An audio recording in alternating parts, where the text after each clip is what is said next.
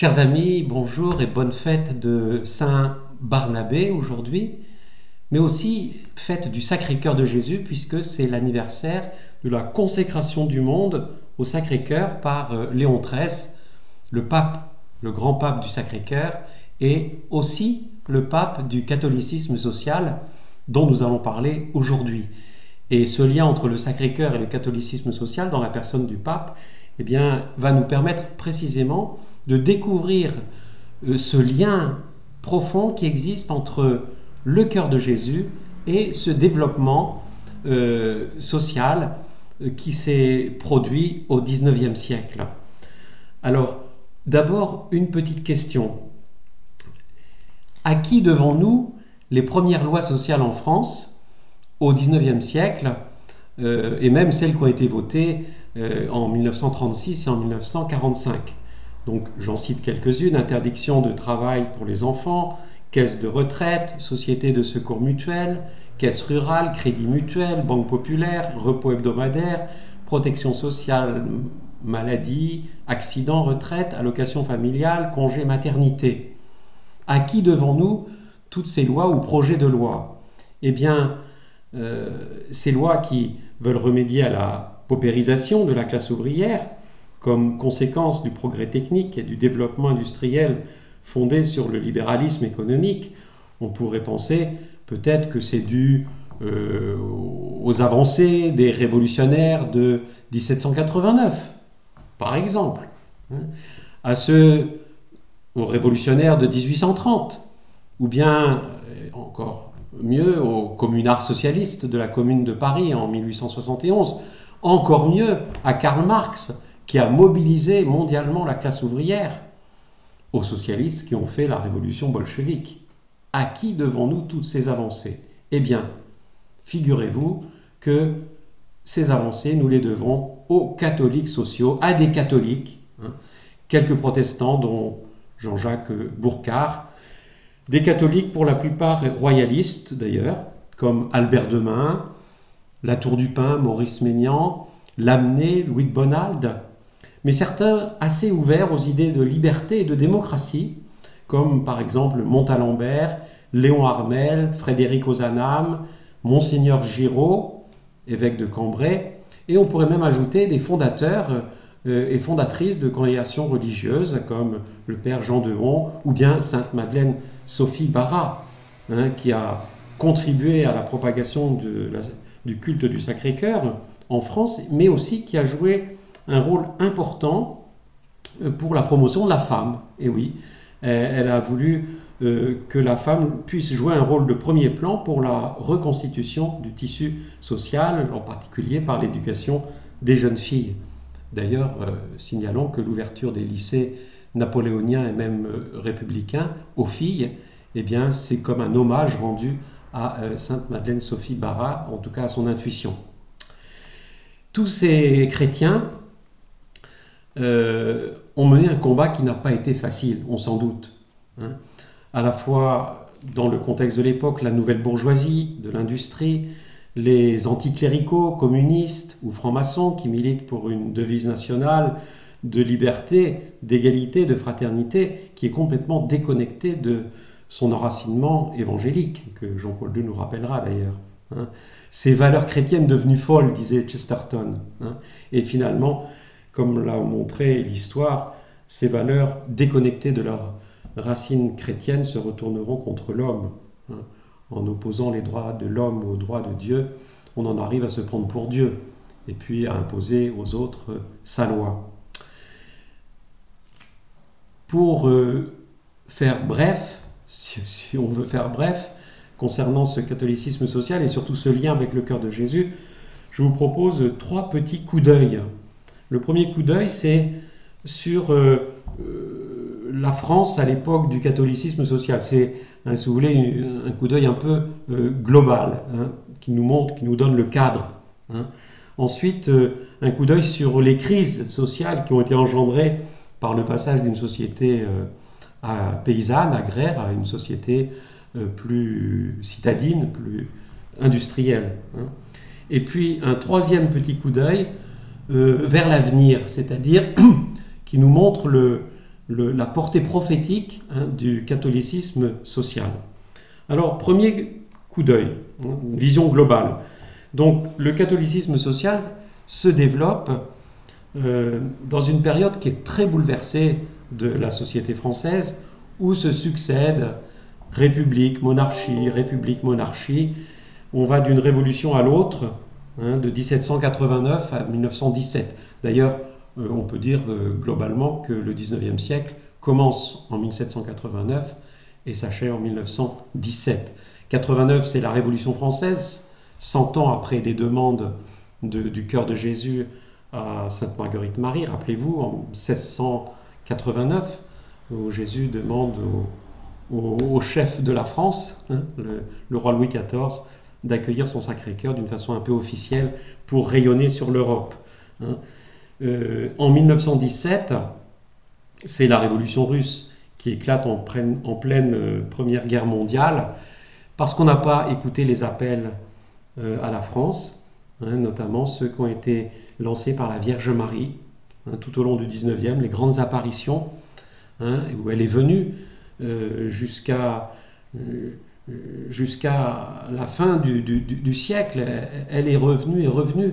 Et la, la dernière du siècle, euh, comme apparition euh, reconnue, c'est Pelle Voisin, où précisément elle, elle veut conduire tous ses enfants euh, au cœur de son fils, hein, Notre-Dame du Sacré-Cœur. Hein. N'ayant pas été écoutée en France, elle va quitter alors notre pays pour aller à Fatima. Hein, je ne sais pas si elle a secoué les poussières de ses sandales, l'histoire ne le dit pas. Et à Fatima, elle va demander, comme vous le savez, la consécration de la Russie au cœur, à son cœur immaculé. Mais cet appel ne sera pas entendu. Euh, malheureusement, et il y aura la Seconde Guerre mondiale, nous connaissons. Parallèlement à cette, à, cette euh, demande de Notre-Dame à Fatima, dans cette même année 1917, il faut quand même signaler, même si on ne peut pas en parler maintenant, signaler euh, que Jésus, notre Seigneur, a fait une ultime tentative pour la paix en demandant l'apposition de son cœur sur le drapeau tricolore français. C'était à l'époque du président Poincaré. Malheureusement, cela lui a été, cela a été refusé au nom de la laïcité. Les conséquences de toutes ces résistances au cœur de Jésus et de Marie seront une paix fragile et éphémère comme nous le savons euh, avec tout ce qui s'est passé et qui se passe encore hein, tout au long du XXe siècle et aujourd'hui. Deuxième euh, petit coup d'œil, euh, comprendre les crises sociales et politiques engendrées par les nouvelles idéologies, le passage d'une société paysanne à une société industrielle, comment comprendre tout cela? C'est vrai que ce 19e siècle, c'est comme une mer qui est particulièrement agitée par des courants opposés. Alors il y a les courants monarchistes, légitimistes, qui refusent à la République sa légitimité. N'oublions pas que le roi a été décapité. De l'autre, les courants républicains, issus principalement de la philosophie des Lumières, plutôt anticléricaux. Les catholiques sociaux vont se situer euh, entre ces deux courants. Mais ils se veulent fidèles à une vision catholique de la société tout en étant ouvert aux réalités nouvelles de la société moderne. Ce sont ceux qu'on dirait aujourd'hui, un peu maladroitement, de gauche et de droite.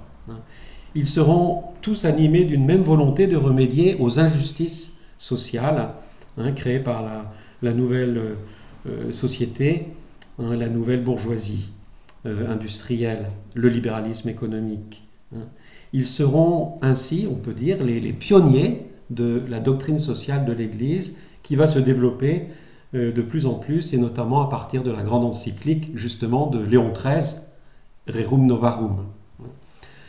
Euh, le, chemin qu'ils ouvrent n'est pas celui d'un compromis entre des intransigeants, comme on, disait à l'époque, et puis des laïcistes anticléricaux, mais celui tout simplement d'une fidélité à, l'Évangile, hein, dans, l'ouverture aux réalités nouvelles, hein, au bon grain au milieu de l'ivraie, pour accompagner tout cela, euh, euh, l'orienter euh, selon le, plan de, Dieu pour le bien de l'homme. retenons deux exemples de catholiques sociaux qui ont marqué, ils, ont, ils sont plus nombreux hein, à avoir bien marqué le, mouvement, mais on va retenir deux, deux, exemples. Le père euh, Jean-Léon de Dehon, hein, qui a fondé les prêtres du Sacré-Cœur, qui était un missionnaire et un éducateur remarquable, qui était ami de la Tour du Pin, mais qui était plus ouvert que la Tour du Pin aux idées nouvelles. Hein. Et il avait aussi comme ami euh, Léon Armel, qui lui était effectivement euh, plus, plus ouvert, si on veut. Et puis le, deuxième catholique euh, social, hein, le bienheureux Frédéric Ozanam, que Jean-Paul II a béatifié. Concernant Jean de Hon, voici un petit extrait assez éclairant qui est paru dans le bulletin de la Conférence des évêques de France en 2005 euh, qui s'intitule Entre mystique et catholicisme social. C'était pour le centenaire de la loi de séparation entre l'Église et l'État. Voilà euh, ce qui nous est dit. Léon de Hon fait une distinction nette entre la Révolution, qui avec les débordements de la terreur et son rejet de la religion dans la sphère du privé, ce qui est à ses yeux inadmissible, et la République, qui en tant que régime démocratique est un mode de gouvernement parmi d'autres, cette distinction n'a rien de tactique. Elle résulte d'une analyse qui garde toute son actualité aujourd'hui. Elle renvoie à un débat récurrent de la société française. Comment interpréter l'héritage de la Révolution de 1789 qui, avec l'arrivée au pouvoir du bloc des gauches à partir de 1880, devient le référent des valeurs sociétales? Depuis cette époque, la République est conçue non comme un mode de gouvernement, ça c'est important, mais bien comme un principe, une source de valeurs spécifiques qui sont au fondement de l'État. Cette interprétation politique, proprement fondamentaliste, fait de la République une véritable religion laïque, quasi transcendantale. Elle rejette le religieux dans la sphère du privé et lui refuse toute reconnaissance sociétale. Voilà, cette, euh, euh, vision euh, juste, cette distinction que fait Jean de Hon nous éclaire sur ce qu'a été vraiment l'esprit de ces catholiques sociaux qui ont fait le bon discernement. Voilà ce que disait Jean-Paul II de Frédéric Ozanam. Le bienheureux Frédéric Ozanam, époux et père de famille exemplaire, a été un universitaire qui a pris une part importante au mouvement des idées de son temps. Il vise avant tout la recherche et la communication de la vérité dans la sérénité et le respect des convictions de ceux qui ne partagent pas les siennes. Apprenons à défendre nos convictions sans haïr nos adversaires, écrivait-il, à aimer ceux qui pensent autrement que nous. Plaignons-nous moins de notre temps et plus de nous-mêmes. Avec le courage du croyant, Dénonçant tous les égoïsmes, il participe activement au renouveau de la présence et de l'action de l'Église dans la société de son époque. Frédéric Ozanam demeure pour les universitaires de notre temps, enseignants et étudiants, un modèle d'engagement courageux, capable de faire entendre une parole libre et exigeante dans la recherche de la vérité et la défense de la dignité de toute personne humaine. J'en arrive à mon troisième petit coup d'œil hein, sur euh, euh, ce, ce, regard prophétique du, catholicisme social euh, vers la civilisation de l'amour. aller au cœur du catholicisme social, c'est aller tout simplement au cœur de Jésus. Il est le centre d'où jaillissent sans cesse ces rayons de lumière, ravivant l'espérance, traversant ces nuages noirs qui s'amoncellent et assombrissent l'horizon. Aller au cœur du catholicisme social, c'est rejoindre Albert Demain, qui entraîne 600 ouvriers des cercles qu'il a fondés en pèlerinage au Sacré-Cœur de Jésus. C'est rejoindre un Léon Armel qui prie devant le Sacré-Cœur de Jésus dans sa maison familiale. C'est comprendre que, ça c'est important, c'est comprendre que la dévotion au Sacré-Cœur n'est pas seulement affaire personnelle et privée, familiale ou paroissiale, même si ça l'est. ce n'est pas non plus affaire seulement de salut politique, c'est-à-dire au moment où tout va mal, on se tourne vers Dieu comme sauveur. Ce n'est pas que cela, même si c'est cela, et l'histoire de France nous le montre. Ce n'est pas seulement reconnaître la royauté de Dieu dans le Christ, comme grand remède à la tentation de se prendre pour Dieu, au risque de devenir un loup pour l'homme. Bien sûr, c'est cela, mais il faut aller plus loin, dans la compréhension du cœur de Jésus, comme l'avait compris notamment le Père Jean de Hon, tirant les conséquences sociales de la spiritualité du Sacré-Cœur. Non seulement le cœur de Jésus insuffle la charité dans les relations humaines, mais aussi proclame la très haute dignité que le Christ, dans son incarnation, dans son cœur, à la fois humain et divin, confère à la personne humaine, quelle que soit sa condition, sa nationalité, sa race, sa culture. Ainsi donc, le cœur du catholicisme social, c'est une vision de la spiritualité du Sacré-Cœur très moderne et très importante pour l'édification de la civilisation de l'amour. Dans la pure tradition française de Saint Martin, rappelons-nous, il partageait son manteau avec euh, un pauvre qui grelottait de froid, il a vu dans la nuit Jésus avec le manteau. Ce que vous avez fait au plus petit d'entre les miens, c'est à moi que vous l'avez fait. C'est dans la pure tradition française. Euh, l'école française de spiritualité, euh, c'est la spiritualité de l'incarnation et cela s'incarne dans les œuvres de charité. La justice, la justice sociale, la charité, la charité sociale, ce sont les deux ailes de la civilisation de l'amour qu'ont mis en lumière les catholiques sociaux. L'aile de la justice qui est fondée sur la dignité de la personne humaine avec les droits et les devoirs qui en découlent, et l'aile de la charité, source de relations nouvelles entre les hommes.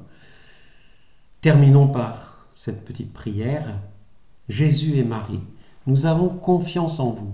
En ce 19e siècle qui allait exporter dans le monde entier les idéaux et les idéologies de la Révolution française, vous avez suscité des hommes et des femmes courageux qui ont su puiser en vos cœurs la source de leurs inspirations pour un monde meilleur. Nous croyons qu'en vos cœurs unis dans l'Esprit Saint, les relations humaines sont transformées, purifiées, ajustées, plus divines et donc plus humaines. C'est pourquoi nous mettons en vous notre espoir pour la France et pour le monde, pour l'Église et pour toute la famille des peuples. Et avec vous, nous voulons construire la civilisation de l'amour. Amen.